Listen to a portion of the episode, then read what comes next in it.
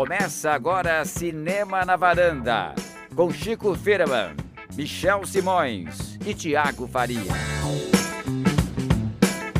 Varandeiras e varandeiros, bem-vindos a mais um Cinema na Varanda. Eu sou Michel Simões e vamos começar mais um dos nossos bate-papos sobre cinema, deixando o primeiro semestre lá no episódio anterior, Cris, e vamos começar já esse novo semestre com dois diretores, com filmes conhecidos, só que agora estreando na varanda. Nunca falamos de nenhum deles, deles Thiago Faria. Tá preparado para falar de Bass e de David? Nunca falamos sobre eles, Michel? Acredita? Nossa. Nunca falamos sobre eles, ele tá chamando de Bass e David. É, já, já uma intimidade, né? Assim, no, de primeira, o Michel já chama pelo, pelo primeiro nome. E, e, é curioso, né, Michel? Porque são filmes bem diferentes um do outro, por coincidência. Um musical exuberante sobre o Elvis Presley e um filme de ficção científica sobre o futuro distópico e o horror dos corpos humanos. É dois universos bem diferentes. É esses dois universos diferentes aí, Chico. Para mim são dois musicais. Oh, oh, oh. Do, dois filmes de terror, talvez? Não, vamos discutir isso daqui a pouco. Cris, são dois filmes de terror de alguma forma? há quem diga que sim, hein? É, muito bem. Se depender do Tom Hanks, sim. Promete essas polêmicas todas. Nós vamos começar então com o Crimes of the Future, que no Brasil, não sei porque não foi é, transformado em, em, em, título em português. Está passando em alguns cinemas e nos próximos dias já vai entrar na MUBI, então aí já vai estar nacionalmente disponível. O filme do David Cronenberg, que passou no Festival de Cannes. É a volta do body horror dele desde os anos 90, ou Thiago Faria? Pois é, Michel. Curioso isso que você apontou, que o filme chamado Crimes of the Future, que seria muito fácil de ser traduzido para o português, né? Até irresistível traduzir, o próprio IMDB traduziu, todo mundo quer traduzir, não traduziram para gente. Então, enfim, Crimes do Futuro, o título do filme do Cronenberg, que é também um título de um filme bem do, do comecinho da da carreira dele. Então, isso já indica que o diretor está querendo dialogar com a própria filmografia nesse, nesse trabalho novo dele. Muita gente ainda conhece o Cronenberg como o diretor de filmes de terror sobre o corpo, né? de filmes sobre mutações, sobre bizarrices que, que nascem de experiências com, com o corpo humano, mas ele tem uma trajetória bem longa de, de filmes e ele fez muitas outras coisas. Aliás, ele estava há muito tempo sem fazer filmes dentro desse subgênero que, que tornou o diretor conhecido e cultuado, né? Acho que desde o fim dos anos 90 que ele não fazia um filme nessa pegada. Então, é, é a volta do Cronenberg a, a, esse universo que seria mais Cronenbergiano, né? Mas de uma maneira que eu acho bem diferente do que, pelo menos do que eu estava esperando. Pois é. Como eu comentei no comecinho, Chico, a gente não chegou a falar de nenhum filme dele, porque o último que ele lançou foi o Mapa para as Estrelas em 2014, o podcast de 2016. Nós já destacamos algum filme dele em rankings, indicamos no Cosmópolis já naquele quando a gente fazia parceria com a Lacarte. É, mas eu quero saber de você, o que, que achamos desse canadense de 79 anos aí? Ah, eu acho que o Cronenberg é um diretor que acompanhou no, nossas experiências com cinema, acho que de todo mundo aqui é, porque a gente viu assim, os grandes clássicos irem surgindo aos poucos, né? É um, um, cineasta que é muito particular, eu acho que talvez tenha gente que tenta imitar o Cronenberg, mas ser igual ao Cronenberg ou parecido é meio difícil, principalmente com essa, essa, esse acabamento que ele tem para os filmes dele, que ele foi lapidando ao longo do tempo, né? Eu tô com essa voz, gente, porque não tô com Covid, tá? Mas tô com essa voz só para ficar um pouco mais sexy. É... Tá, tá, exalando sexualidade aí, o Chico Filho. Exatamente, exatamente. Crash Estranhos Prazeres. Mas o que, que, eu ia falar? O... Então, eu acho que o Cronenberg, ele tem. É, a, gente, a gente percebeu essa evolução que ele teve no cinema dele, quando o estilo dele foi se adaptando a outros tipos de, de é, formatos e de histórias, como o Thiago falou. Então, o body horror, ele estava deixado para trás desde realmente dos anos 90. Ele foi fazendo outros filmes mais psicológicos, tipo Spider, o Marcas da Violência, que é um filme que eu adoro, Os Senhores do Crime, Cosmópolis. Então, ele foi invadindo outros espaços e trazendo os estilos dele, as marcas dele, o visual, é, toda, sei lá, as escolhas estéticas dele e, e temáticas dele. Mas é, parecia realmente que ele estava se adaptando a outras coisas, querendo virar um diretor, tipo, entre aspas, mais sério, talvez, ou, ou visto de uma outra forma. Para mim, ele sempre foi um, um grande diretor. É, e eu acho que nesse é, Crimes of the, of the Future, ele não apenas volta ao body horror, é, não apenas volta ao estilo que consagrou ele, que fez, de, do qual ele é o principal nome, como eu acho que ele meio que usa esse filme para refletir sobre a própria carreira dele, a própria é, filmografia, a própria obra dele. Muito bem, é, eu também acho o Cronenberg um diretor interessantíssimo. Não sou fã de todos os filmes dele, como a maioria dos cinéfilos que eu conheço é. Eu tenho, até por questões minhas de, de não gostar de algumas coisas assim, principalmente do, dos filmes mais de body horror. Eu não vi todos da, da, carreira dele, até porque, como o Thiago falou, tem uma carreira bem longa. Mas eu acho ele é o tipo de diretor que quando tem um filme novo, você vai lá esfregando as mãos, esperando que, o que vai vir por aí, né? É, realmente, é, eu achei interessante essa guinada que ele deu na carreira desses filmes que o, que o Chico acabou de comentar aí, dos anos 2010 para cá.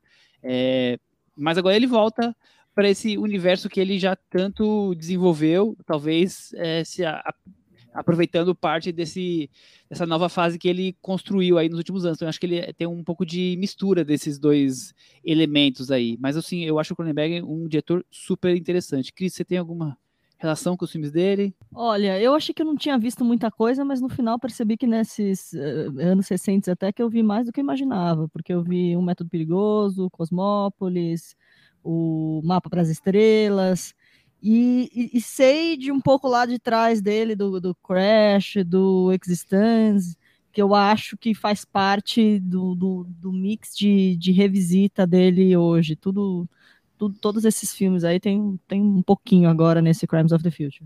Seu Thiago, o filme está localizado num futuro meio distópico, né? Não muito distante do de hoje, onde não temos mais infecções, o ser humano está numa fase de evolução física, os corpos passam por mutação. O que você achou desse. As primeiras impressões desse filme?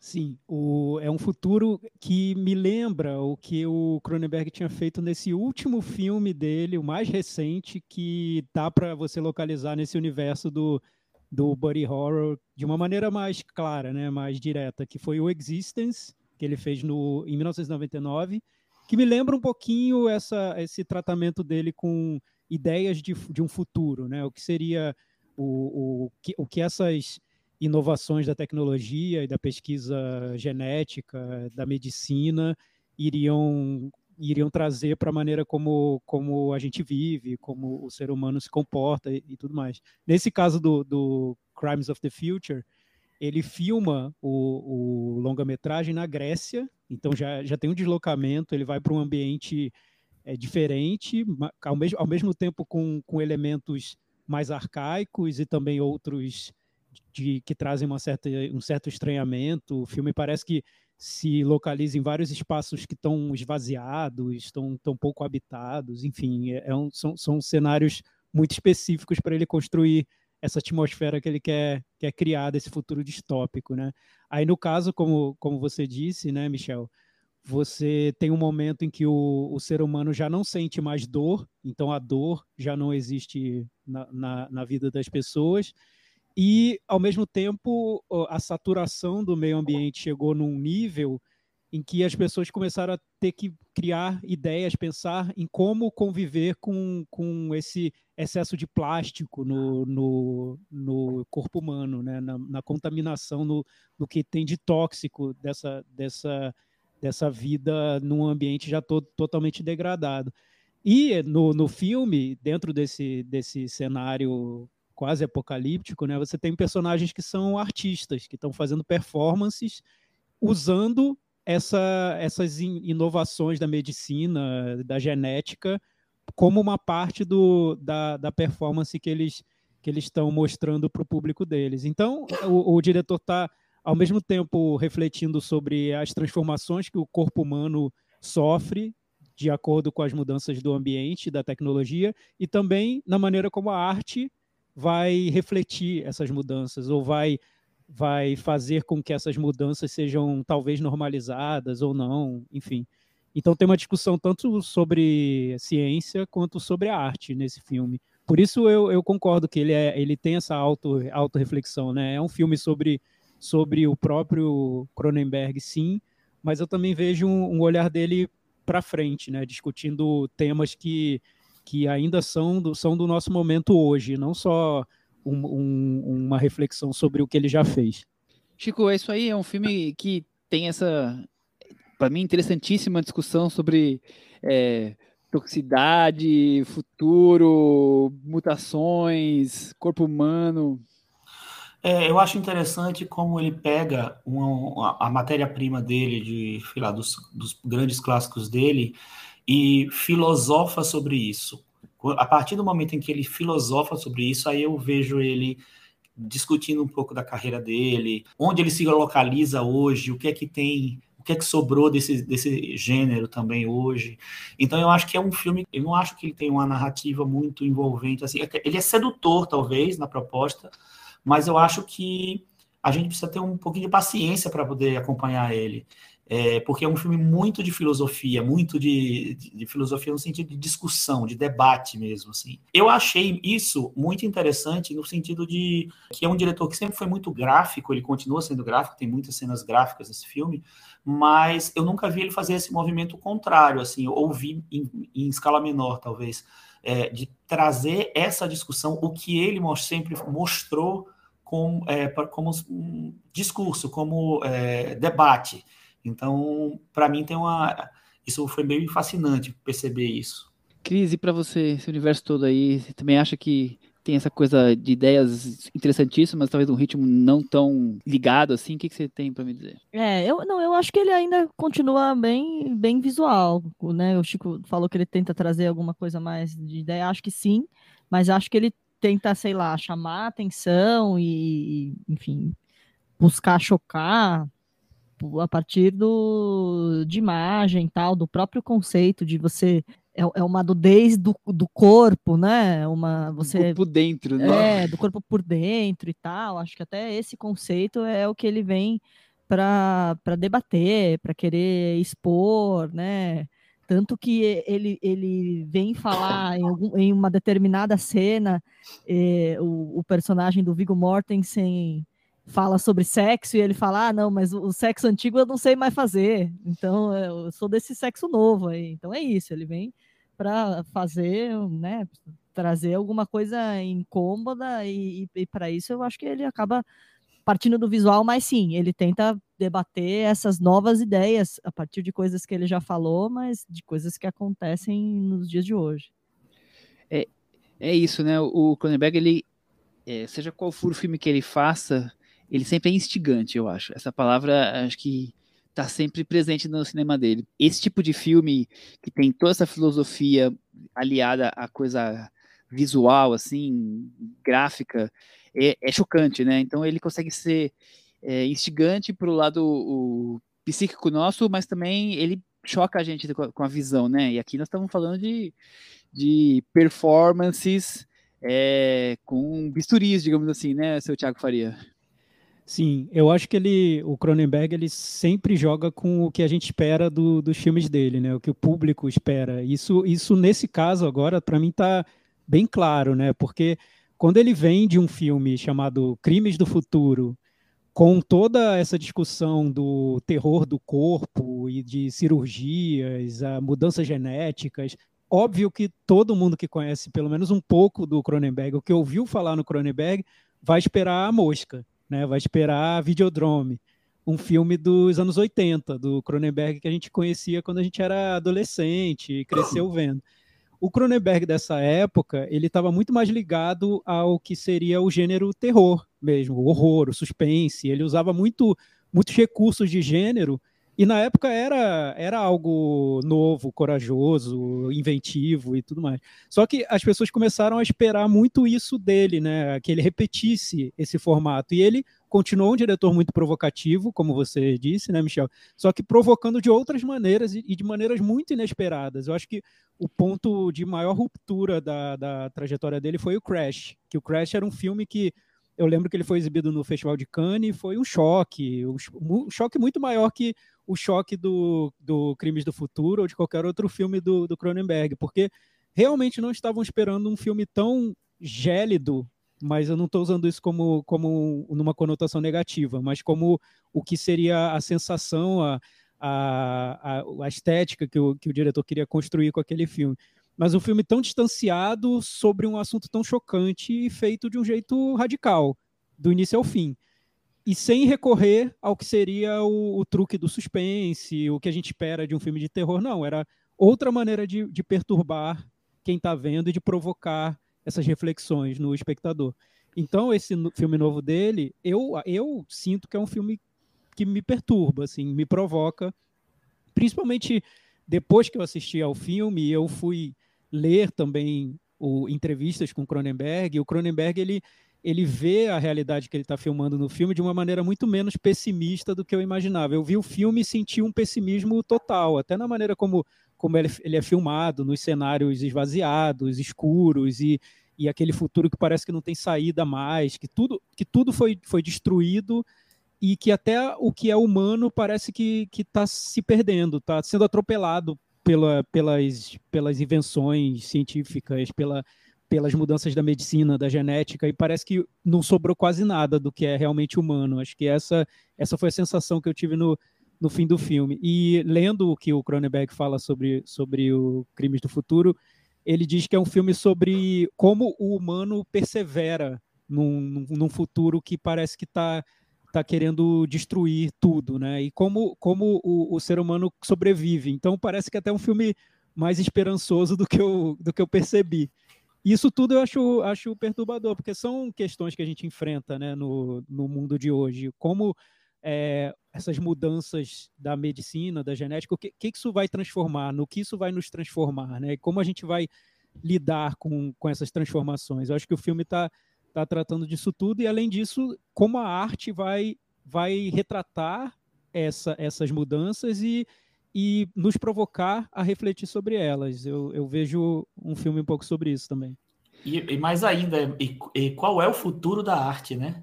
Sim. O que, sim. O, que é, o, o, que é que vai ser o artista? e também o que pode o artista, né? Isso eu uhum. acho interessante no filme. Qual, é, existe um, um, ponto em que o artista não pode ir, né? uma linha que ele não pode cruzar, é, que seria criminosa. O que, que, que, que é o crime ou não, né? Até onde você pode ir, tanto na, na medicina quanto na arte. E o filme está sempre misturando essas, essas duas coisas de uma, de uma maneira que eu acho bem instigante. E, e, aí, e aí eu concordo, ele não usa muito esses quer dizer, ele não usa quase nada desses recursos de, de suspense e terror que a gente talvez esperaria de um filme com essa temática, né? Talvez a, o estranhamento venha daí. Ele busca um outro registro, é um outro tom que tá, eu acho que parece mais com esses filmes mais recentes que ele fez, o Mapa para as Estrelas, Cosmópolis. É, é um filme mais distanciado também, como esses filmes eram. Então, nisso ele provoca um choque e aí eu concordo com o Chico. Pode ser um filme menos acessível do que muita gente está querendo esperar. Eu imagino um público é, até mais jovem que está esperando o Cronenberg, que foi que está lá no imaginário do cinema, né, do diretor é perigoso, de Amor, né, Senhores do Crime, né, é, ou até o diretor de A Mosca, né, é, eu ah, acho... ver um filme muito aterrorizante, nojento, e não é isso, é um filme mais de ideias, de reflexão que qualquer coisa. Eu acho A Mosca incrível, é um dos meus favoritos dele. Voltando pro filme, Cris, esse pessimismo que tá ali no filme, essa coisa do humano sobrevive, essa crítica à, à arte, ao limite dela, que você tem. Você acha? Você também acha que é um filme bem pessimista? Com, com seres humanos ali sobrevivendo, não ah, tem mais dor, né? Eu acho, né? Ele juntou as duas maiores dores de barriga do cinema atual, né? Leia Sidu e Kristen Então, haja pessimismo. Não tem muito jeito. E, e eu acho uma atuação, sem palavras. O que, que, você achou, hein, Cris? Nossa, eu achei a, a, situação dela ótima, uma das melhores atuações que eu vi. Dela quem? Da Kristen Stewart. Eu também achei, Cris. Eu achei, achei ela ótima. ótimo, porque tem uma, tem uma virada ali na personagem que é bem sutil. De repente, ela parece que ligou a pilha, né? Recarregou a bateria do iPhone. Então. Não, mas a, a Resting Beach, Beach Face, que você fala sempre, ela, eu acho que nesse, nesse filme ela funcionou mais do que nunca. É, funciona a favor, porque de repente você tem uma virada na personagem dela, e aí você fala, olha só, né? Isso aí. Não, eu achei que ela, eu não estava esperando, eu achei bem legal. É, Chico, você também acha isso tudo que o Thiago destacou aí? Eu acho, eu acho que tem. É, é isso que eu falei, né? Tem muitos pontos de vista, é muitas camadas ali naquele filme. Eu acho que é um filme que ele, cada vez que você voltar a ele, ele vai se abrir de uma maneira diferente para você. Porque tem muitos níveis de discussão ali, muitos níveis de, de cinema, né? Tem, ao mesmo tempo que é um filme que é, traz essa coisa do gráfica mais conceitual do que nunca, é um filme que explora muito menos isso do que filmes dos anos 80 dele. É, e aí tem né, essa, a discussão da, da arte, que é, vira uma discussão da carreira dele também, eu sempre acho isso. O ano passado, o Cronenberg fez um curta, não sei se vocês viram, é, A Morte de David Cronenberg. É uma coisa de, de dois minutos, não acho que não chega nem a dois minutos. É muito simples. E para resumir, sem dar spoiler, é um filme que ele confronta o, título já está dizendo, a própria mortalidade dele. E nesse filme eu acho que ele disseca quem é o Cronenberg, ele se autodisseca. Né? É, tem uma frase que me chamou a atenção ali, colocar isso na, na boca da Leslie Du, ela explicando que a autópsia surgiu da. Ao pé da letra seria ver por si mesmo. E eu acho que é meio que ele abrindo a carne dele mesmo para poder, sei lá, enxergar talvez qual é o futuro da, dele, da humanidade, do artista nesse próximo momento da vida. Eu não sei, acho que é um filme que tem tantas, tantos níveis que, bem, vou ver de novo também.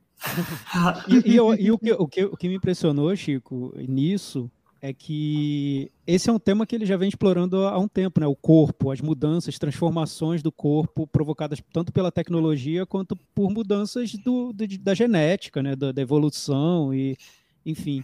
Do futuro, nesse né? filme, do futuro, o, o mistério do futuro, né? O que, vai acontecer com o nosso corpo, que é algo íntimo do, do ser humano, o que, o que nos compõe, né? O que, vai acontecer? A gente vai saber lidar com ele, vai sobreviver a essas mudanças do nosso corpo. Isso é, isso é o mais horrível, né? Esse é o elemento do horror, do body horror de verdade que ele está tá querendo tratar. E esse, nesse filme eu acho que ele vai bem fundo nisso. Só assim, o que, que me deixou bem incomodado no filme, mas isso é bem pessoal, eu tenho intolerância à lactose, né? Um negócio bobo, muita gente tem, é, muita gente descobre que tem, e aí tem que parar de comer alguns alimentos específicos, e aí, com o tempo, você vai pensando assim, poxa, é, meu corpo não consegue digerir alguns tipos de alimentos. O que, que aconteceu, né? Isso vem de onde? De, de, qual é a trajetória na evolução que levou, levou meu corpo a não poder, não conseguir digerir alguns tipos de alimento. E o filme do Cronenberg, ele, ele trata muito sobre isso, assim, sobre,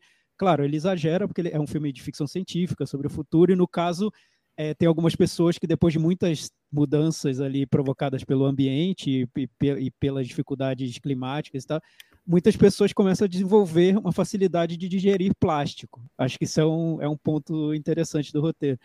Isso se você for trazer para os dias de hoje, tem muito a ver com, com essas mudanças que, o, que, que o, o, corpo vai se manifestando de várias maneiras, como intolerâncias, doenças, resistências alergias. alimentares, alergias várias, né? Nesse ponto, o filme tem um contato com o, o Safe do, do Todd Haynes, eu acho que também trata de alergias, mudanças no corpo. E, e o filme, eu, eu sinto que eu não vi outro filme que tenha ido tão fundo nisso, né? Em como, quão incômodo pode ser isso e, com, e como isso pode, pode nos transformar quase num, num em, quase em seres diferentes, né? Qu quase de nos deslocar daquilo que seria o típico do ser humano e nos transformar em pessoas que já estão meio que transformadas, modificadas pelo ambiente novo que, ela, que elas estão vivendo, né? E se você for pensar no, num mundo que está cada vez mais é, transformado por mudanças climáticas, enfim, poluição, ação do, do homem, é, um, é, é bem plausível, né? É um, um horror do, do, nosso cotidiano, da, que a gente pode sentir na pele mesmo. Isso, eu achei bem interessante a maneira como ele abordou esse tema, bem instigante mesmo.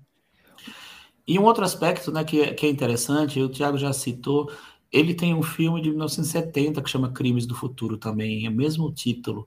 É, é muito interessante porque o filme não tem relação com esse filme, mas ao mesmo tempo, é, o fato dele escolher um título que ele já usou no outro filme, ninguém nunca, nunca faz isso, a não ser que você vai estar refilmando seu próprio filme.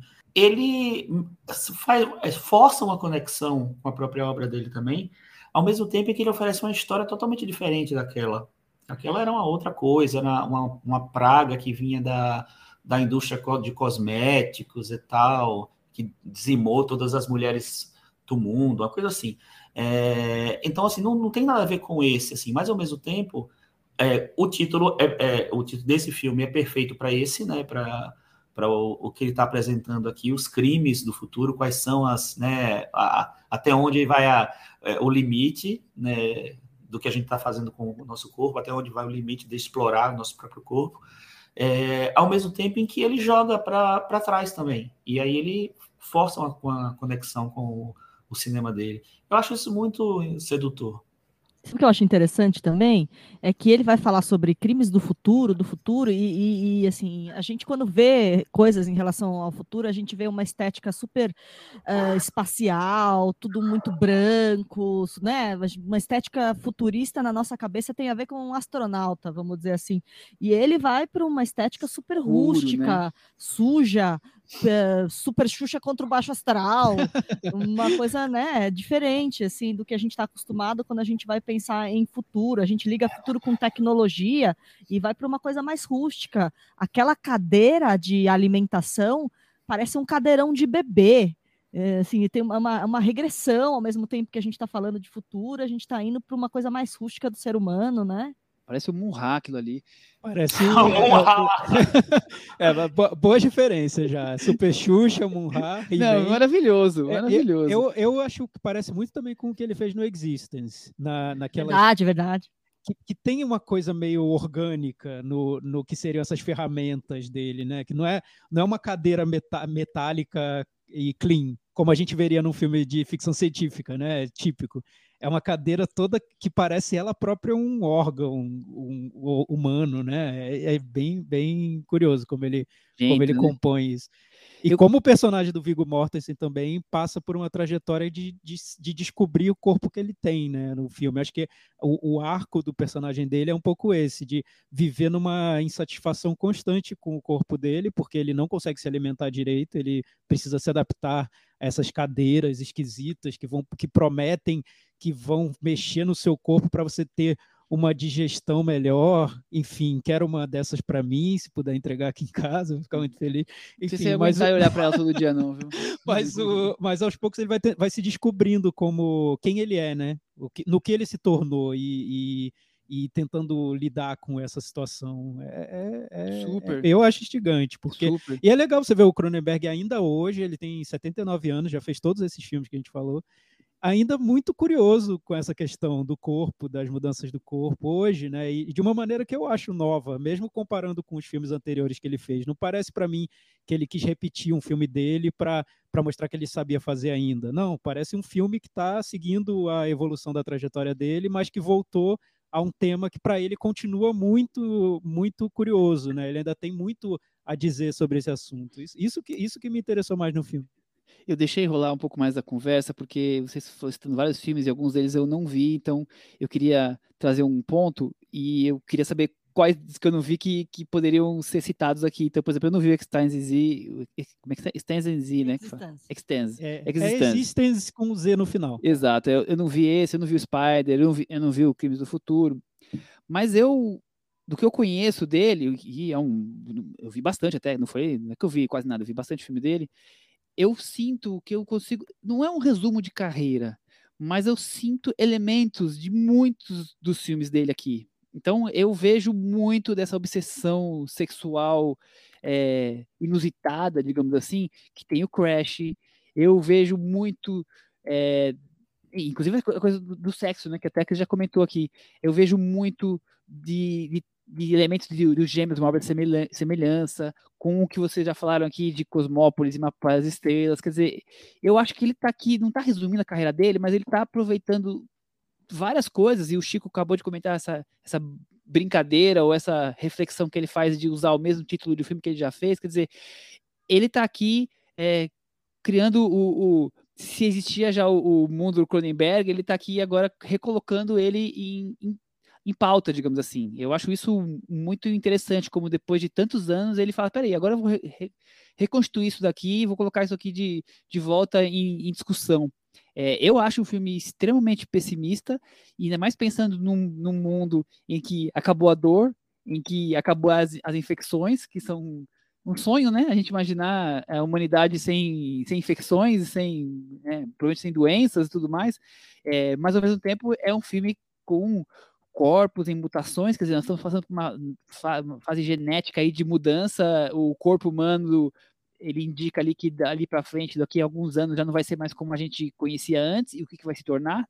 O filme está naquela fase de, de, transição, né? O que tem tudo a ver com tantos body horrors que ele fez. Tudo bem que eu acho que os body horrors antigos dele eram nojentos, e esse eu acho até asséptico demais, mas tudo bem, ele está aqui falando de performance, né? Ele está falando de arte, está falando de cirurgia, então faz sentido que, que tem uma visão um pouco mais limpinha. É, de, de, do corpo por dentro do que a gente já viu ali com, em A Mosca, por exemplo, que é a coisa nojenta, ou o Videodrome e tudo mais. Só para completar isso que você está falando, eu não acho que seja é, mais limpinho, eu acho que é, é, é, uma evolução estética que eu, que eu percebo no cinema dele. Eu acho que ele foi ficando é, mais elegante na maneira de filmar. Exatamente, ele está chegando, ele tá chocando de outra maneira agora com, com esse filme, é, com, com essa coisa mais instintiva, né? Menos a, a coisa do, do body horror que ele usava como antigamente, como o Chico já comentou, é uma coisa mais elegante. E isso dentro desse universo todo que eu comentei aqui, que eu acho que ele tá aí com, pegando elementos de, de toda a carreira dele. Mas eu acho isso mais fascinante. É um filme que eu assisti e não falo assim, nossa, que cena maravilhosa, que filme, assim, eu tô entusiasmado de assistir, mas depois que a sessão acaba, que você vai deixando ele assentar na sua cabeça, e você dorme, acorda, tá naquela reunião chata e o filme vem na tua memória, aí você tá não sei aonde, almoçando, e ele, você lembra dele, ele, ele vai construindo na, na, na cabeça uma, uma série de reflexões que vão desde tudo que a gente discutiu aqui, até eu enxergo ali críticas a, a exibições da arte, a medicina estética, dá para você pensar em inúmeras coisas, isso sem falar da, da burocracia de órgãos governamentais, quer dizer, tá tudo ali. Ele, ele em, ao entorno de uma, de uma história de um, de um artista performance que tira partes do corpo que crescem estranhamente, ele cria todo esse universo de questionamentos, reflexões, e é um filme que traz perguntas e não respostas, e a gente, cada um que completa essas lacunas. É isso que eu vejo do, desse filme. Sim, Michel, eu, eu concordo com você. Tem, tem, um ponto que eu achei, você citou que eu achei bem legal, assim, que eu lembrei do filme e pensei, pô, brilhante ele ter feito desse jeito, né? Que o filme começa com essa notícia de que a gente não sente mais dor, o ser humano não sente mais dor. Então, podia ser um filme, né, super otimista. Que bom, não sentimos mais dor, mas olha o que nos espera num mundo sem dor, né? Toda essa desgraceira que vem depois. Mas, enfim, o, e, e esse ponto do, do filme parecer muito pessimista, que eu também fiquei com essa impressão mas no fundo ter algo ali esperançoso que o diretor diz, e depois que, que você percebe que, que tem, isso fica mais claro no filme, também me parece ainda mais perturbador do que, do que o filme me pareceu na primeira, na primeira vez que eu vi, porque realmente parecia um filme muito crítico e pessimista, mas tem sim algo do como sobreviver né, a esse mundo que é dado e que e que está nessa condição que a gente está enfrentando, o que fazer, né? Como o que, o que resta do ser humano? Acho que o filme discute isso também. Imagina, o, um filme como A Mosca, ele fez, eu acho que tem 30, 40 anos atrás, 30 anos atrás, eu nem tô, nem tô sabendo fazer, tem fazer as contas tem direito. 30, eu não lembro qual que é o ano. 30, 32 anos. 32 anos. 36 imagina, anos, 36 imagina, o diretor anos. faz um filme há 36 anos e agora ele vai retomar aqueles temas que, que que tornaram o universo dele muito conhecido.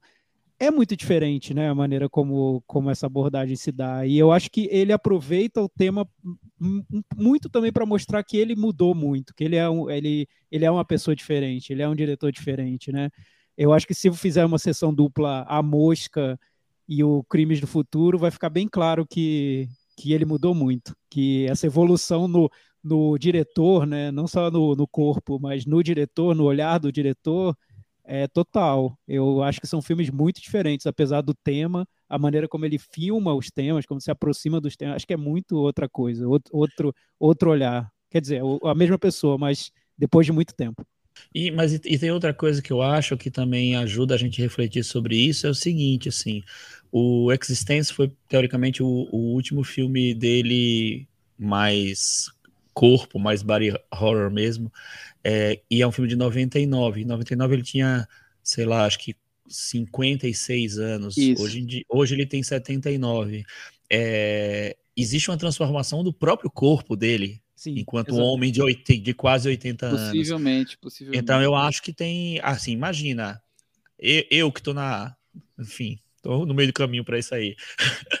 já percebo muitas transformações no meu corpo. Imagina uma pessoa de 80 anos, né? A pessoa que existe há 80 anos. E que fez é... filmes tanto ligados a isso, né? Como e, é que... e mais, né? E que é. passou por essas transformações da, da medicina, é. né? Ele testemunhou tudo isso. E isso, isso, isso é o mais forte, eu total, acho. Total. Exato. Então eu, eu acho que, fa que faz sentido ele, ele, ele fazer nessa altura da carreira, ele voltar para aquele tempo, porque assim, é uma outra experiência para ele. Cris, eu queria terminar a conversa desse filme fazendo, contando uma historinha, não é uma pergunta, é uma historinha. Estava eu uma vez conversando num grupo de amigos com o falecido e, e incrível Carlos Reichenbach, diretor de cinema aqui de, de São Paulo, e ele contava histórias maravilhosas. Ele contou uma história que ele estava no Festival de Locarno, é, algum filme dele que passou lá, não vou lembrar qual, quais são os títulos ligados, e ele sempre adorou o cinema do Cronenberg. E ele encontrou o Cronenberg no, no, hotel que ele estava hospedado, no café da manhã, e sentou na mesa do café da manhã com o Cronenberg. E qual foi a surpresa em descobrir que o Cronenberg, segundo ele, era um cara cheio de frescura para comer, cheio de mimimi e tudo mais. Logo ele que tem, fazia aqueles filmes cheios de coisa nojenta, de coisa saindo pra lá. Michel, a explicação do filme novo tá aí, olha. Total. A gente conseguiu, explicou. Isso que eu não podia deixar pra comer. História. Exatamente. Aí tá tudo explicado. Tudo explicado. O Carlão falando, mó nojento, não come nada, cheio de frescura, faz aqueles filmes assim, de, não come nada, que cara estranho.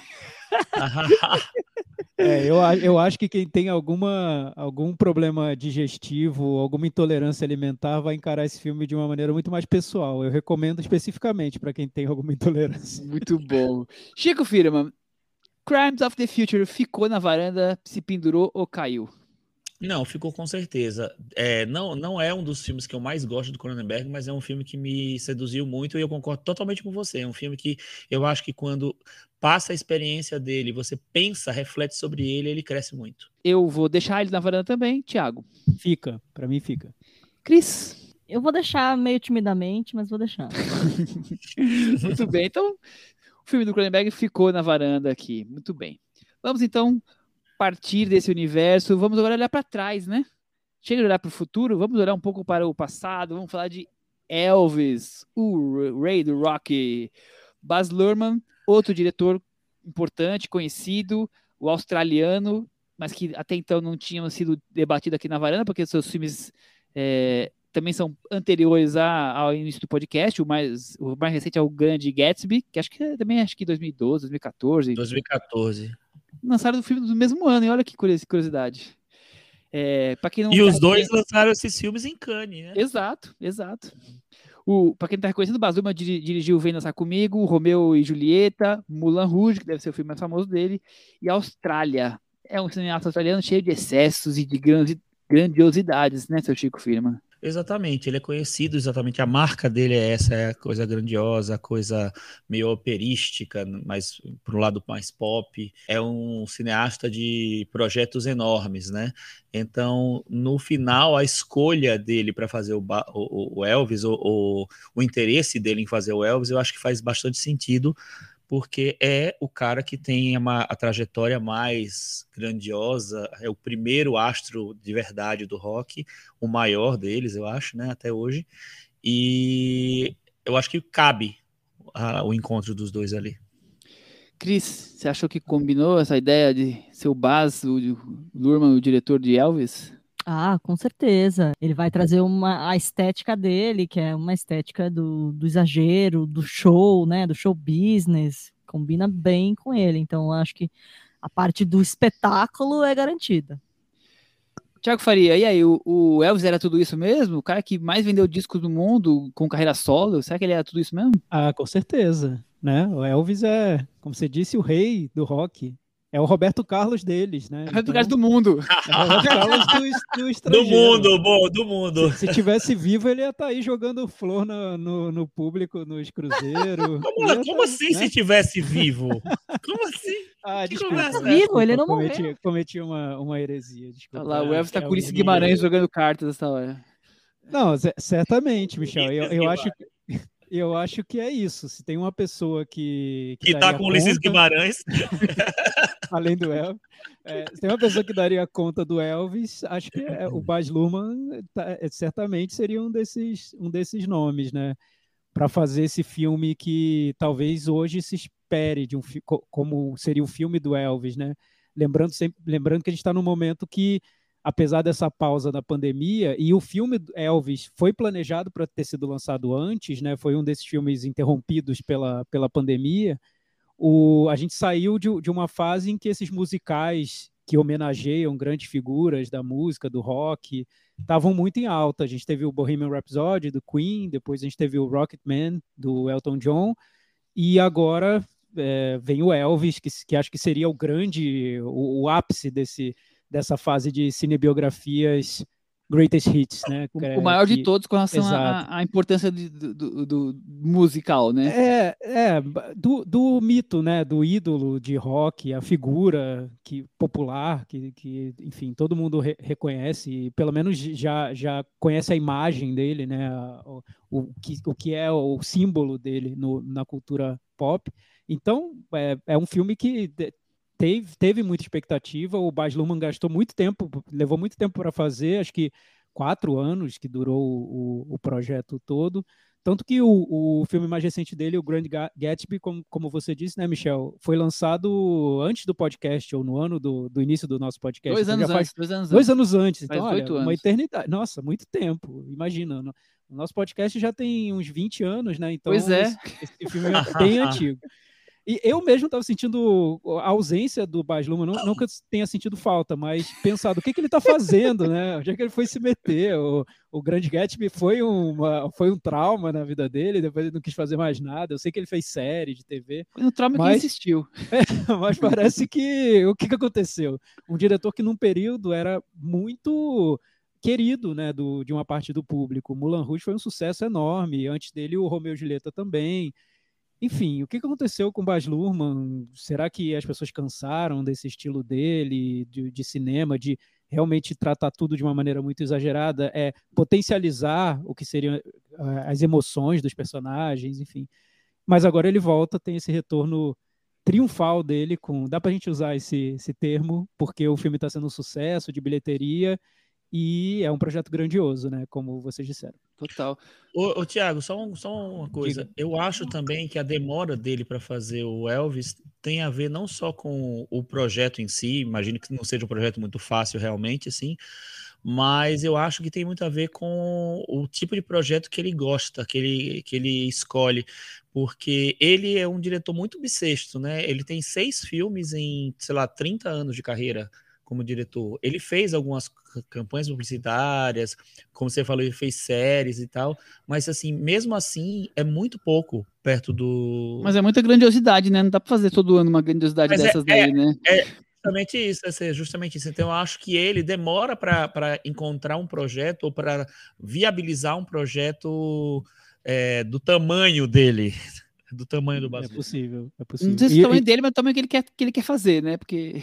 Bom, E esse filme especificamente, eu imagino que né, tem, tem, um- tem várias partes aí envolvidas no projeto, tanto Ah, a família do Elvis, quanto a história que envolve o, o Elvis, o- as exigências dos fãs, enfim, tem todo.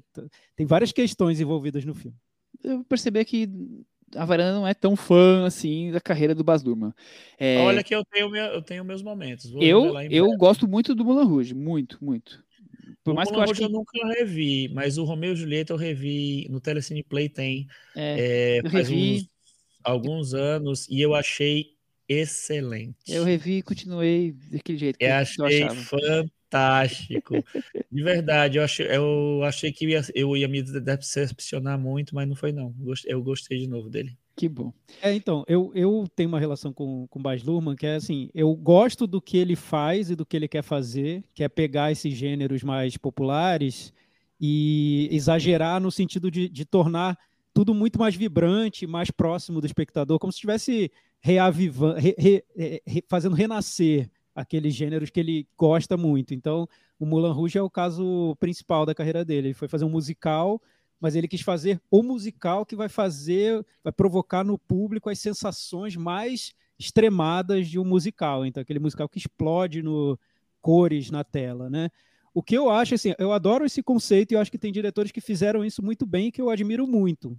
Para mim, o principal deles é o Jacques Demy, que ele pegou o, o musical e transformou o musical para tornar mais potente a, a, experiência. Mas eu acho que o, que o Baz Luhrmann ele faz isso sempre usando o excesso, o exagero e, e às vezes, quer dizer, muitas vezes me parece que ele está usando o excesso pelo excesso, só para provocar o efeito e, e, sem pensar muito nisso. É o e, exagero. E já era assim desde, desde, o primeiro filme, né? Desde o Vem Dançar Comigo. É, o, o Vem Dançar é menos, né? Um pouco menos, mas o... É porque mas... tinha menos dinheiro, né? Porque era o primeiro. Não, e porque era, uma, era um projeto mais tímido perto desses outros, né? Exato. né? Imagina, Romeu Julieta, Mulan Rouge e tal. É, o que eu acho é o seguinte, eu acho que o, que o Baz Luhrmann, eu concordo com, com o Thiago total, ele é, ele, o excesso é o que ele escolheu para o cinema dele. O, o, cinema dele é o excesso. Então, enfim, aí ele adequa os projetos a isso e, é, e a gente já vai sabendo que vai encontrar isso, né? Então, às vezes, funciona para algumas pessoas mais, para algumas pessoas menos, e às vezes é, eu, eu acho que nos primeiros projetos dele, até o Mulan Rouge, eu acho que ele tinha um tom, sei lá, um pouco mais sóbrio, se dá para chamar Mulan Rouge de sóbrio. No, depois do Austrália, Grande Gatsby, é, eu acho que ele meio que perdeu um pouco da da chama. Vamos, vamos ver se ele achou essa chama agora, Cris. Caótico, extravagante, performático, o Baz Luhrmann narra o filme de um jeito que parece mesmo com a carreira do próprio Elvis, não? É, com certeza. Ele não vai poupar, assim, brilho, ritmo de edição frenético. Eu acho que ele vem para como é que se diz, sabe assim, acabou a pandemia, ele tá nesse clima. vamos, vamos, vamos é, usar é o carnaval, o primeiro carnaval é, pós-pandemia. É, é, o carnaval do Bas Lurman, vem, com, vem com a é. gente. Não, não precisamos esperar fevereiro. E aí, o que vocês acharam do filme do Elvis? Eu, sinceramente, esperava exatamente o que encontrei. É, em alguns pontos eu acho que o filme consegue me entregar coisas boas, em, outras, em outros pontos eu acho que ele não consegue, e aí nesse vai e vem até que, que sair melhor do que sair de coisas como Grand Gatsby, por exemplo. Tiago, o que, que, você achou? É, eu, eu, vejo que é, que é, um projeto que está mais é, ligado ao, ao, que, ao que seria o, o, o, o estilo que, que do, típico do Baz Luhrmann, de filmes como Mulan Rouge, Vem Dançar Comigo, é, o que a gente espera encontrar num filme do Baz Luhrmann, né? Eu acho que com a Austrália ele tentou fazer o grande épico australiano, mas acho que foi um, um passo maior que as pernas, né? Ele não, ali Nem ele mostrou as fragilidades. Eu vi. E agora vai até virar uma série. Ele foi que convidado para transformar numa série.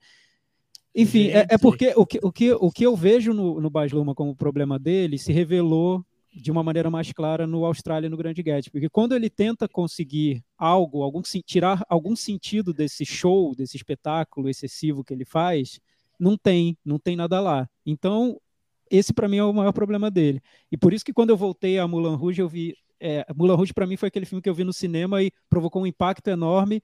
Depois eu revi na TV e pensei, nossa, onde é que eu estava com a cabeça? Acho que eu tinha bebido antes de ir para o cinema, acho que eu tinha ido numa festa, enfim. Porque não acabou aquele. Acabou o show, né? Como se você tivesse estivesse vendo que não tinha nada lá, não tinha nada embaixo daquele, daquele, daquele, daquelas, daquele cenário, enfim.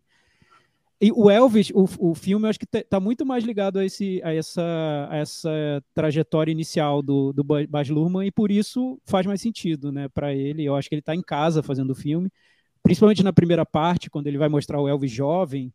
Então, com todo aquele, aquele entusiasmo do, do Elvis e, e aquele momento de descoberta da música. Então, o Baz Luhrmann exagera na edição, você tem um filme todo picotado, ele parece vários videoclipes, vários trailers de filmes Irado, né? juntos, né? então ele vai usando aquela aquela extravagância visual, aquele excesso para nos prender na, no que seria a, a, trajetória do Elvis. E às vezes eu acho até que é como se fosse para jogar purpurina nos nossos olhos, para a gente não ver o que o filme tem de problema, né? Porque eu, eu vejo já de início um problema no filme, que é a opção dele por colocar como narrador um empresário do Elvis, né? Que seria o antagonista do filme. Então, o, o, antagonista do filme, que é o empresário do Elvis, imagina, a gente está falando sobre um filme do Elvis, né? O, o empresário do Elvis é o narrador, talvez para mostrar uma visão externa, externa do Elvis, do ídolo, né?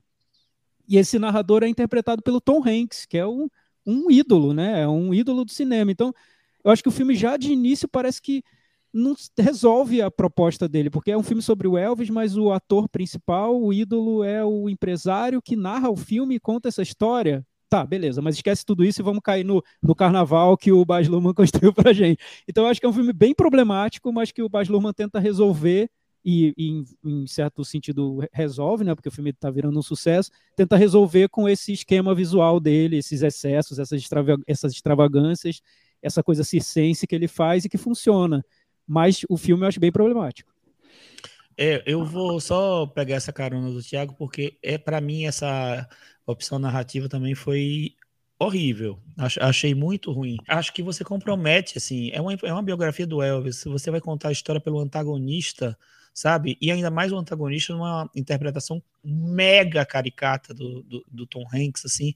Eu nem sei se o personagem real era tão. É, tinha um sotaque daquele jeito. se ele... que eu li era assim. Então, é porque, é, enfim, depois eu falo que, que eu vi, a minha referência que, que eu tenho é do, é do filme do John Carpenter, que eu vi um dia antes, mas depois voltamos a ele.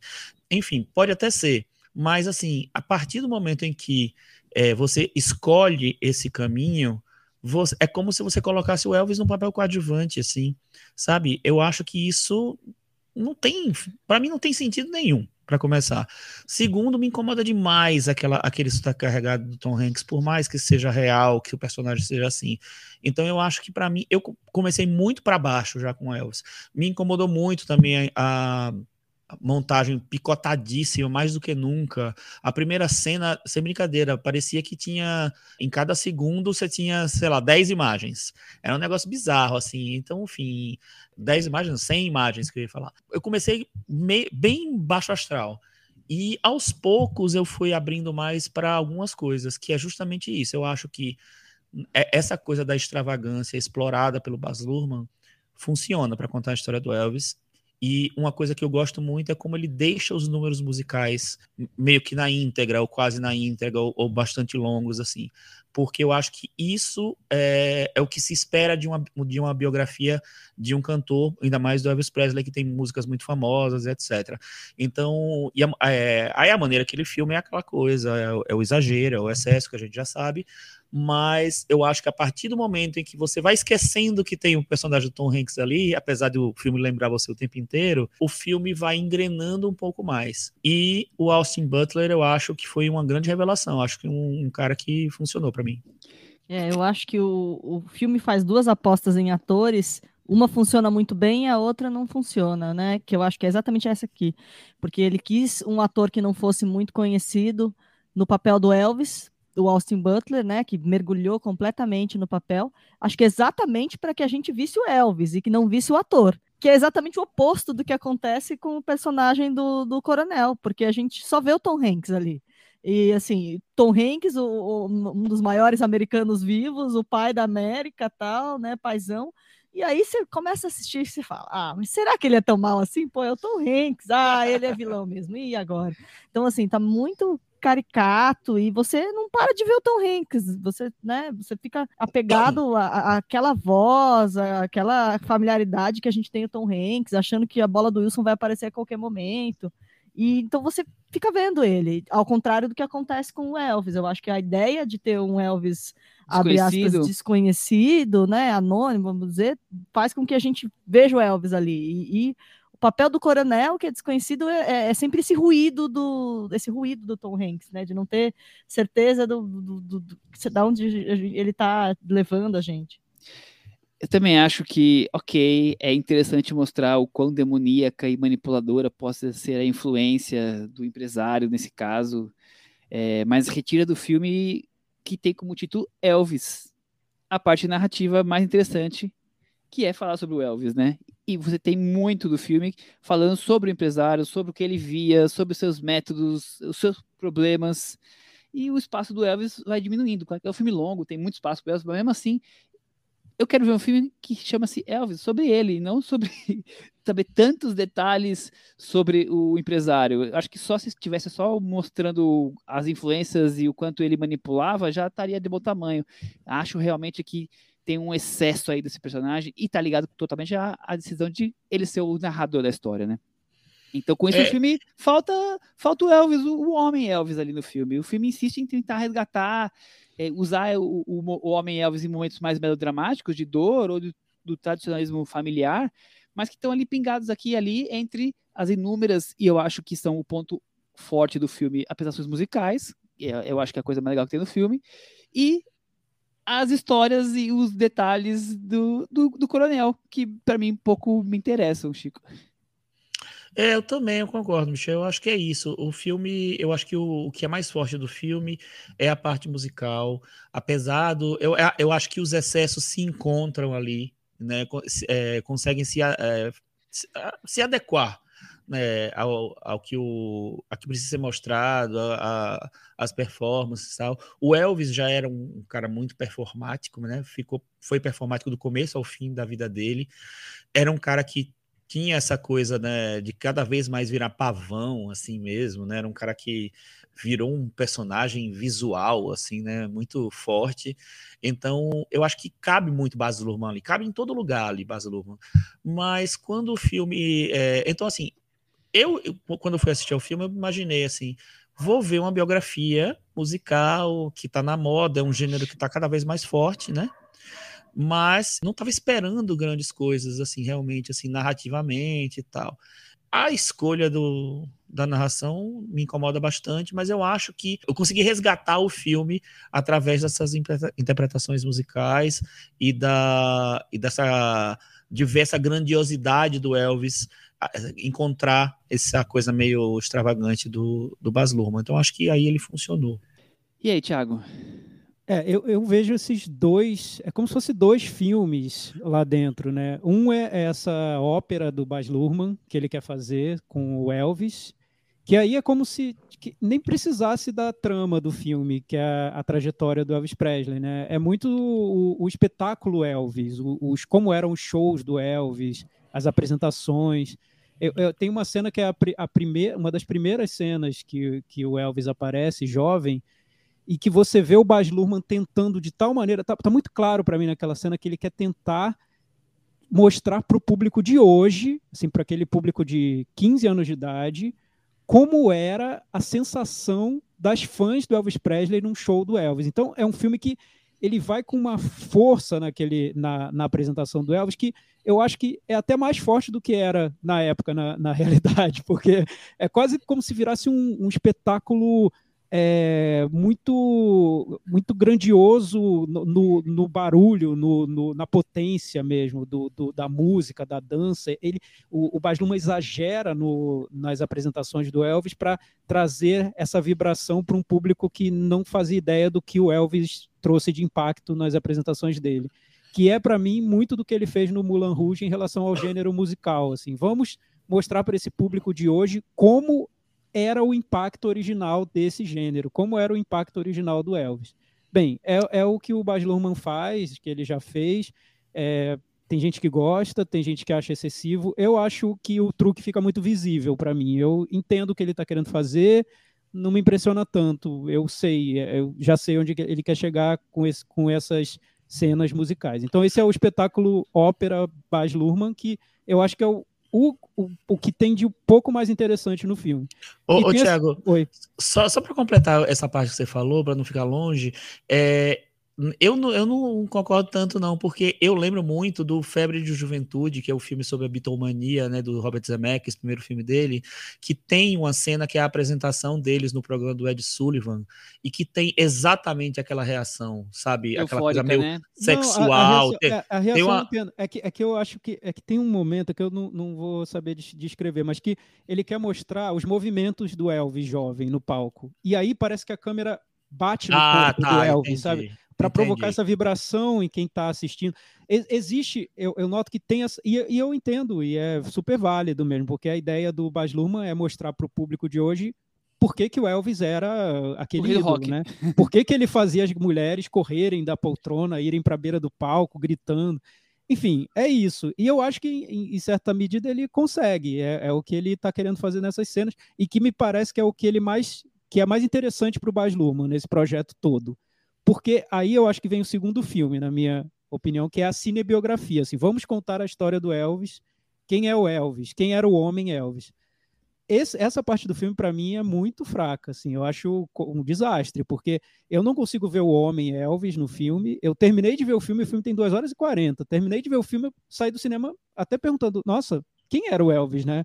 E eu, eu não conheço tanto assim sobre Elvis. Eu nunca fui tão fã do Elvis, mas eu conheço um pouco. E eu não vi o Elvis no filme. E engraçado que depois eu fui, eu fui ouvir podcasts de fãs do Elvis, até porque eu, eu queria ver a reação de pessoas que são muito fãs e que viram o filme.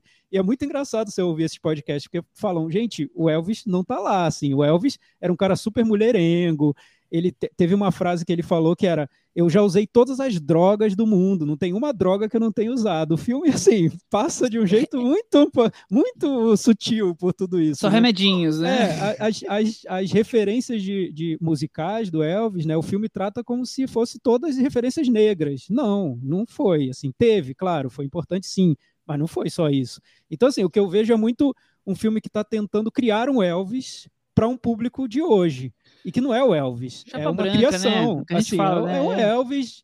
Assim, é um Justin Bieber, quase, né? Um, um astro pop que tem muitos amigos negros e que tem influências de músicas negras, mas, é- mas calhou de ser branco, né? Então ele calhou de ser branco, mas, enfim, é a vida.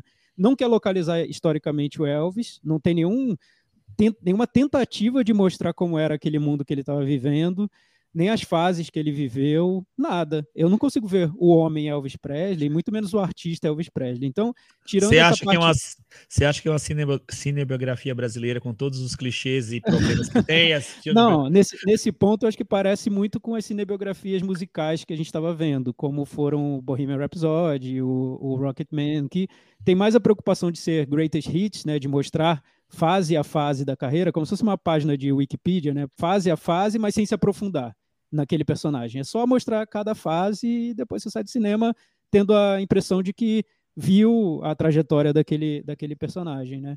Mas sem, sem ter uma sem ter uma profundidade psicológica do, Não, do que seria. E tem outro ponto, né? O filme tenta colar nele uma figura com contexto político, né? Que, que, É, e que não é bem isso, e até não- se reuniu com o foi, né? Nixon depois, quer dizer, é, não era bem aquilo, É, eu, né? eu pensei, como teria sido uma biografia do Roberto? Eu pensei nisso, como teria sido uma biografia do Roberto Carlos nesse tom? Né? Eu fiquei pensando. Não, se- não seria porque ele não ia deixar fazer. Tipo, é, É, mas, eu- seria eu tudo imagino, muito positivo, né? imagino ele na dietas já, sabe? Assim, É, então, to- isso- tomando o microfone do, do, do Casagrande só que é pra falar dietas já. O, que, o é que também não, positivo. não é o Roberto Carlos, E né? quando não é 100% positivo, que é a maior parte do filme, o Elvis é uma vítima, né? O filme ele é uma vítima do empresário, o filme inteiro, ele é um, um, um passarinho na gaiola, né? Não sei, assim, eu terminei de ver o filme pensando, é, foi uma boa homenagem ao que representa o ídolo, o símbolo do Elvis Presley, mas a cinebiografia tá, tá longe de ser, né? Não, não eu- convenceu, não. Eu concordo com você. Agora, engraçado, viu? Em comparação com os outros dois filmes, né, que a, a gente falou, né, o, o Elton John, o do Elton John e o do, do Queen, eu acho esse um pouco melhor. Eu concordo que também tem vários problemas de estrutura, problemas de profundidade também. Imagino que não deve ser muito fácil fazer um, um, um filme com esse assunto, com esse tema, mas eu acho que, enfim, existem algumas escolhas, algumas coisas que ele entrega que são decentes, assim. Agora, é, um dia antes eu vi um, um, um telefilme, né, um filme que foi feito para TV do John Carpenter, de 79, chamado Elvis também, por sinal, que é o Kurt Russell que faz o Elvis. O filme tem 2 horas e 40 também, quase igual a esse daqui. É muito mais convencional. Enfim, o John Carpenter fazendo uma, uma biografia musical, imagina. Não, tem, não é bem a, a área dele. Mas assim, não, não, não faz feio, não é um filme ruim. Mas eu acho que é um filme que tem basicamente o mesmo problema. Assim, é um filme que não tem, não, não consegue entrar direito no, no, personagem, sabe? Não sei se é um, um, o Elvis é um personagem muito complexo também, né, para se entrar e ainda mais se entrar a partir de, de, desse contexto, né, de fazer uma homenagem, fazer uma, um, um filme que é meio crítico também, apresentar os, as, as grandes fragilidades, questões, problematização do Elvis, não sei eu acho que o filme ele fica no morno o tempo inteiro, mas eu acho melhor do que o do Queen, com certeza. É, Chico, nisso, nisso eu tenho que dar o braço a torcer, apesar do, da, da minha chatice, eu acho que é melhor que o, que o do Queen. Porque o do Queen me parece um filme sem parece que nem tem ninguém dirigindo, né? Nesse eu noto que tem o Baz Luhrmann, que tem os interesses do Baz Luhrmann dentro do filme. Mas assim, tem, tem pontos ali que... Eu só vou dar um exemplo. Tem um momento no filme que o, o Elvis Presley começa a se envolver com, com diretores, com uma equipe mais moderninha dos anos 60, que vai fazer uma transformação na imagem dele, vai tentar e, e, nisso tudo vai, vai, desembocar naquele especial de TV que foi super famoso, foi, foi a renascimento do Elvis no fim dos anos, anos 60. Eu, a todo momento do filme, pensava, gente, mas eles não vão mostrar exatamente qual foi a influência dessas, desses caras na vida do Elvis, o que, que eles fizeram pro Elvis. O Elvis não teve nenhuma dúvida de se para se distanciar do empresário, não teve nenhuma relação com esses caras. O filme passa tudo tão, tão de uma maneira tão superficial que me deixa muito mais perguntando coisas do que entendendo as coisas que é, aconteceram. É parece, que o filme é não tem, parece que o filme não tem a curiosidade de mostrar. Quando o filme o sai do palco, o filme não acerta. A, a, a, parte da carreira cinematográfica, trecho... por exemplo, do Elvis, gente, é tipo um trailer, né? Não, eu... Fala, tá é... bom. que nesse trecho. Nesse trecho dos novos empresários, realmente é um buraco, porque eu, é. uma cena tá tudo bem, na outra cena ele tá questionando, porque o coronel, exato, não sei o que lá. É, tipo assim. Quando Difícil. foi que você decidiu isso? Que, que não era, que não estava tão legal assim? Mas isso eu acho que o ponto aí principal é que o filme não quer deixar a culpa com o Elvis em nada, né? Tudo a culpa é do empresário. Então, assim, o Elvis não pôde fazer a turnê internacional dele que ele tanto sonhou para fazer porque o empresário manipulou tudo. Parece que o Elvis nunca se decide sobre alguma é, coisa, né? Nunca tem um momento que ele fala, eu não quero, eu quero, e é isso. Sabe? Deve ter a aprovação de alguém da família ali que não é, deixou fazer, mostrar várias coisas também. Muito e, aliás, Michel, eu, chapa branca. Sabe, sabe o que eu li também? Que o filme teve problemas com a família do coronel. Ah. E aí, o que eles ameaçaram processar o Baz Luhrmann durante as filmagens. E daí veio a história de colocar a narração dizendo: ah, eu sou o vilão dessa história? Talvez não, talvez eu não seja, talvez eu seja muito parecido com o próprio sabe? Relativizar o personagem do coronel, que é obviamente o vilão da história, né? Enfim. Onde vamos parar em Cris Ah, mas é o Tom Hanks, gente. É vilão, mas até página 2. É o Tom Hanks. É, realmente. Eu acho que ali deu uma aliviada boa no, no personagem. Muito bem. Eu, eu, sempre pensava, não, Tom Hanks não seria capaz de fazer isso com, com ela. Exato, exato. Assim fala, não, mas não é bem assim. É o Tom Hanks. É que o Tom Hanks não tem passaporte, né? Que ele perdeu o país lá, não, não pode ir para país nenhum, não pode viajar. Tá certo. na Austrália. Ficou é preso no, no, no, aeroporto terminal lá, não é exato, isso? É, é, é por isso que ele não pode viajar. Cíclico. É isso. Cris o filme ficou na varanda, despencou, tá pendurado? Olha, aí só resumindo, eu também concordo com os meninos que, apesar dos pesares, é um filme que tem a estatura do Baz Luhrmann. E eu acho que na hora do show ele é muito eficiente, enfim, no palco, no corte rápido. Você sente que você está num filme dele. Concordo com o Thiago que ele editou o Elvis para o Elvis ser um mocinho plural e palatável para os anos de hoje. Então ele edita a história conforme os, os interesses da história em mantê-lo como mocinho. Mas mesmo assim eu acho que tem coisas interessantes. Então eu deixo que ele fica meio penduradinho na varanda, mas tá, tá, tá ali ficou, se, ficou. se segurando. Muito bem. Eu vou pendurar ele, Thiago, e você? Para mim cai. Caiu. E você, Chico? Igual a Cris, fica, fica e quase pendurado. Fica quase pendurado. Com essas cotações, Elvis ficou pendurado aqui na varanda, se equilibrando tá, tá bem, com o tá microfone na mão e, tá, e, vamos que vamos. Muito bem. Chris Lume, puxadinho da varanda, você tem algum filme para destacar? Soube que você tem.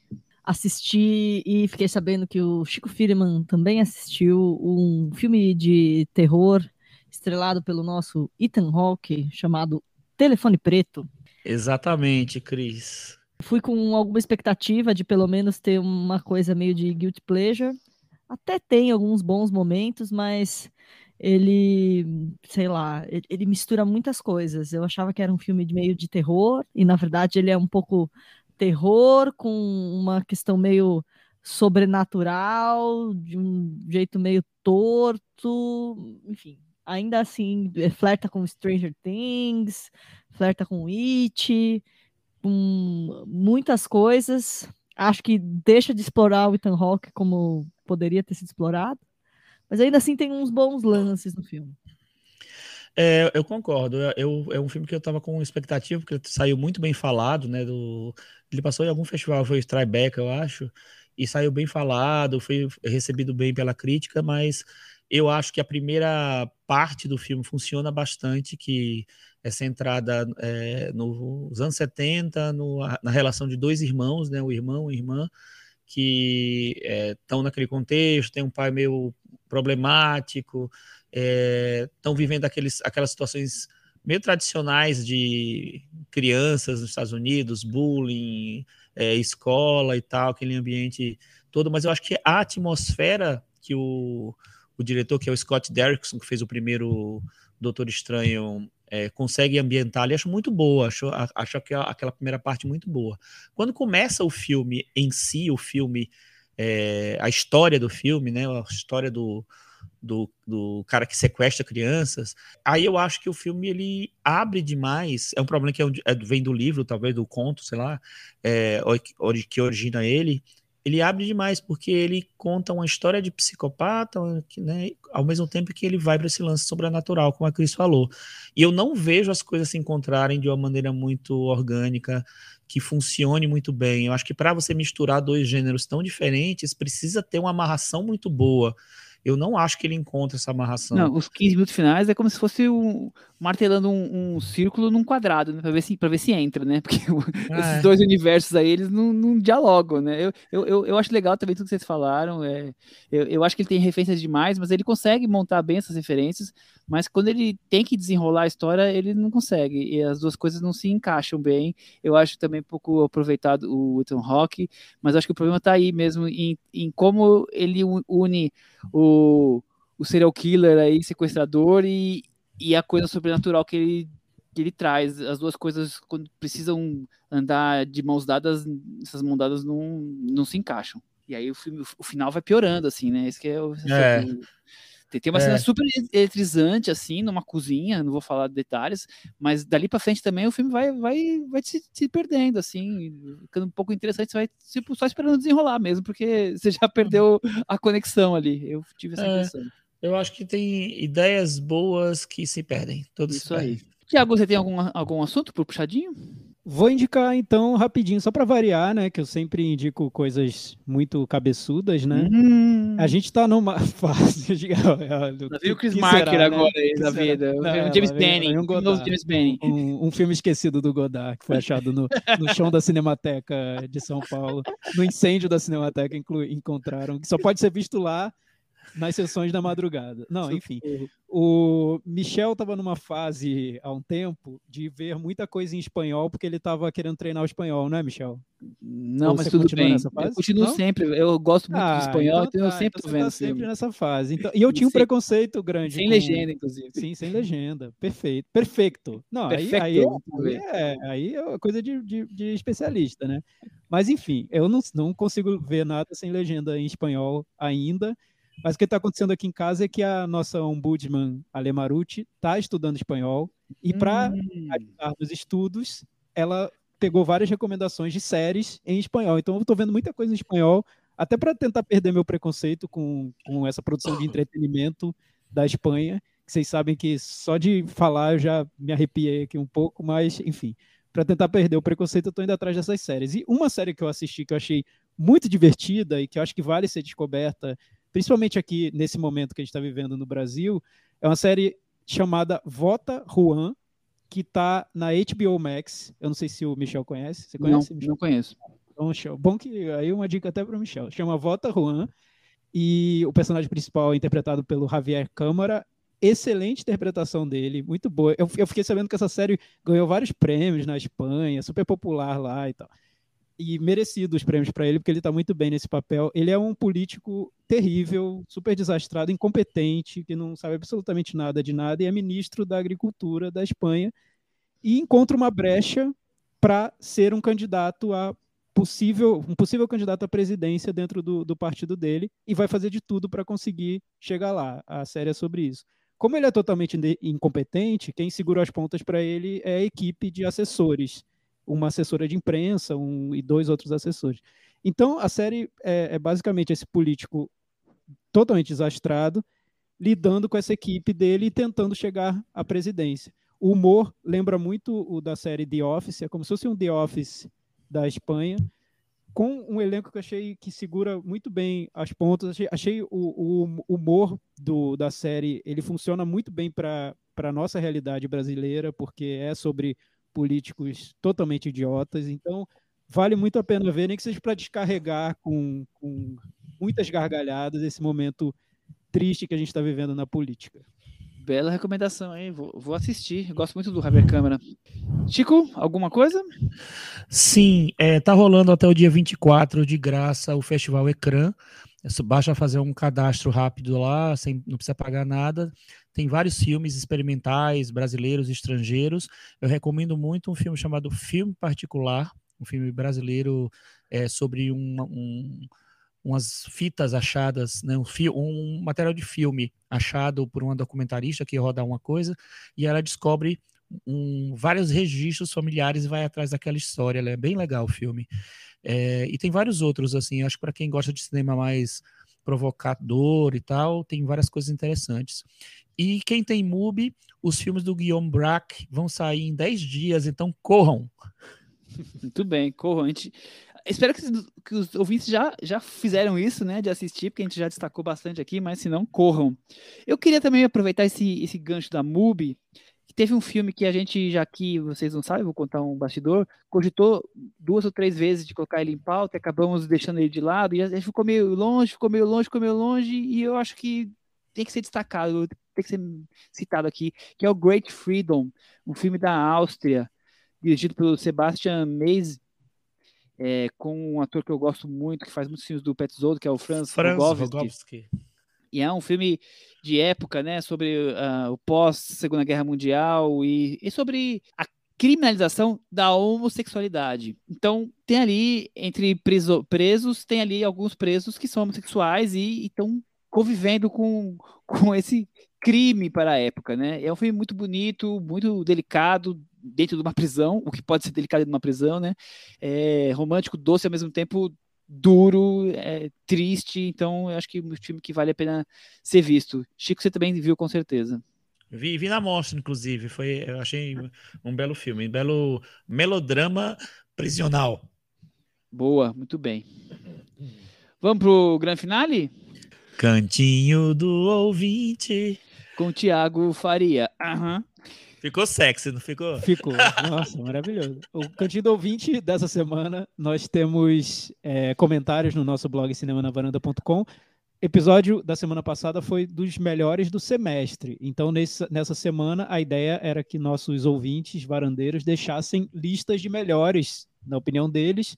Então, entrando lá no blog cinemanavaranda.com, vocês podem ler as listas dos nossos ouvintes. Eu vou destacar as, os primeiros colocados das listas que, que entraram aqui no, no nosso blog. O João Rippert, ele colocou Roda do Destino como o melhor filme do, do semestre, e ele lembrou que o filme A Mulher que Fugiu, do Hong Sang-soo, estreou em algum lugar que eu não sei, eu nem sabia, nem fui avisado. O Michel nem avisou a gente. Você colocou na nossa lista esse filme? Não Michel? sei se eu coloquei. Não, não. colocou, né? Eu entendi, foi, eu entendi o recado, né? Você tá cansado, já deu. Ele foi pro cinema esse filme. Eu teria colocado na minha lista também, o João Rippert colocou na dele, então fica a lembrança da Mulher que Fugiu do, do Hong Sang-soo. O Breno Matos, ele disse que adora esse contraste entre as listas dos rapazes com a lista da Cris. e segue os meus 10 favoritos do ano até agora. O primeiro foi Drive My Car, ele colocou um coraçãozinho do lado.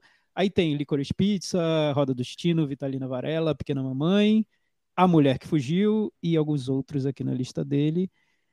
O Rodrigo Ramiro, ele diz que adora as listas da varanda porque sempre descobre bons filmes para assistir. A lista dele, o primeiro colocado foi Summer of Soul, o documentário. Em segundo lugar, Roda do Destino, Licorice Pizza, Drive My Car e por aí vai.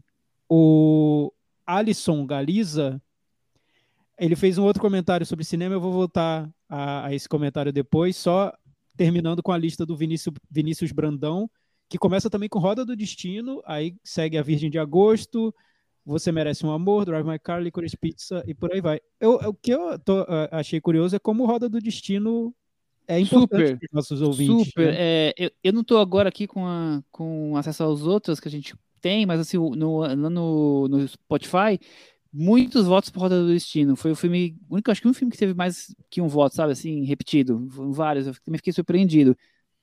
É interessante. Legal, muito bom.